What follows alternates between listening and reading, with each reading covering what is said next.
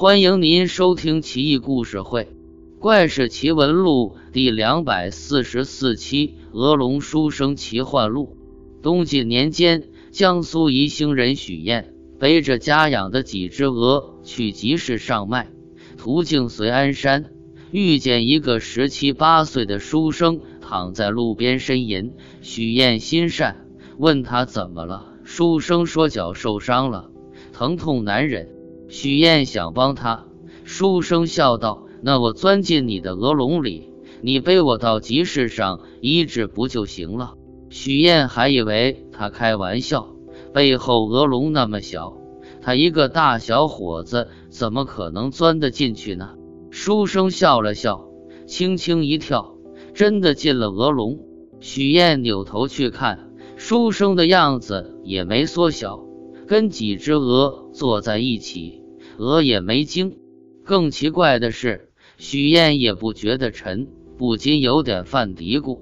那书生轻敲鹅笼：“走吧，哥们，还等什么呢？”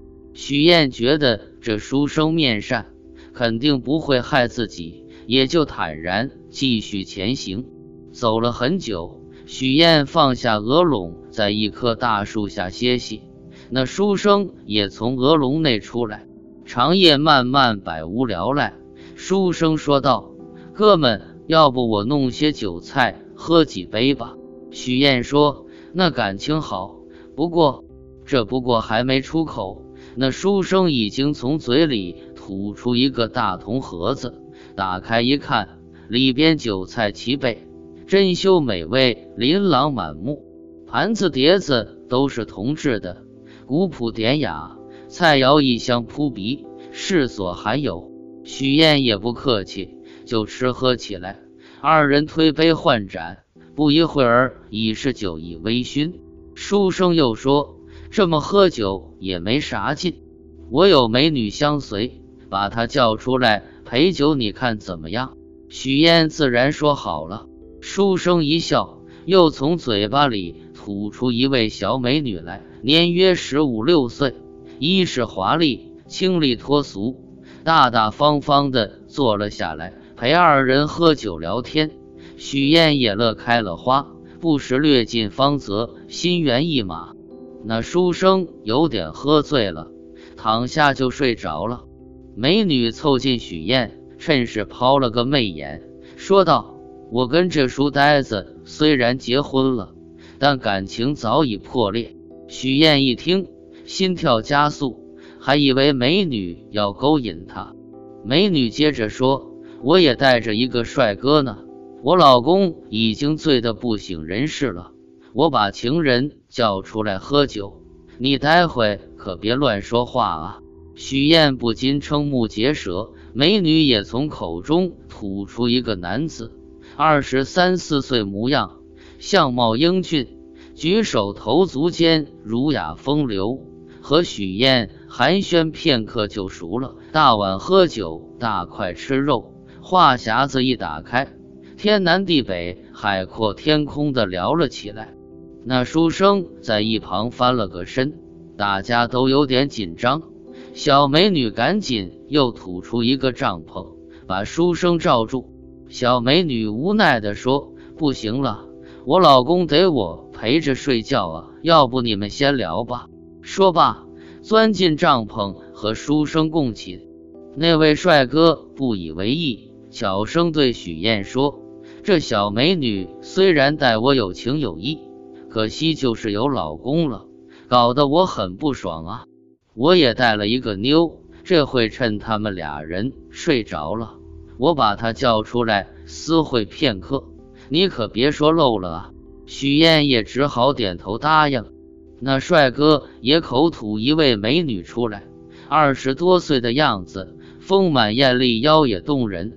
坐下来就举杯饮酒，跟那帅哥调笑亲昵了很久。许燕在一边看得羡慕不已，心痒难耐。忽然，帐篷内那位书生有动静了，帅哥警觉，说道：“不好，这二人要醒了，春宵苦短啊！”摇头叹息，把身边的丰满美女吞进口中。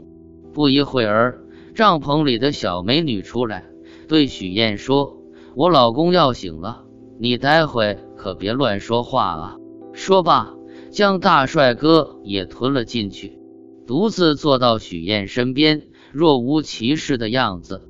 那书生伸着懒腰从帐篷里走出来，笑道：“喝多了，小睡片刻，让你枯坐喝酒，真是不好意思。今天不早了，我们该分别了。”说话间，把小美女吞了，又把大铜盒子以及酒壶碗碟都吞了进去，只留一个铜盘，直径二尺左右，雕饰精美别致。捧着送到许燕面前，说道：“仓促间也没什么好东西，这个铜盘您留着做个纪念吧。”许燕推辞再三，只好留下。那书生忽的不见了。东晋孝武帝太元年间，许燕做了兰台令史，把这个铜盘送给侍中张散。张散仔细观察铜盘的铭文。上面写着“永平三年制”，永平是东汉明帝年号，永平三年是公元六十年。这一篇《鹅龙书生是续奇邪记》中最传神也最有名的篇章，历来为后世文人所重视。现在读起来，仍觉得妙不可言。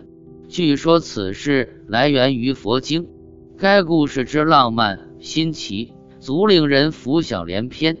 另外说一下，文中所提到的兰台，是指宫内藏书之处，以御史中丞掌之。后世因称御史台为兰台。东汉时班固曾为兰台令史，受诏撰史，故后世亦称史官为兰台。唐中宗曾改秘书省为兰台。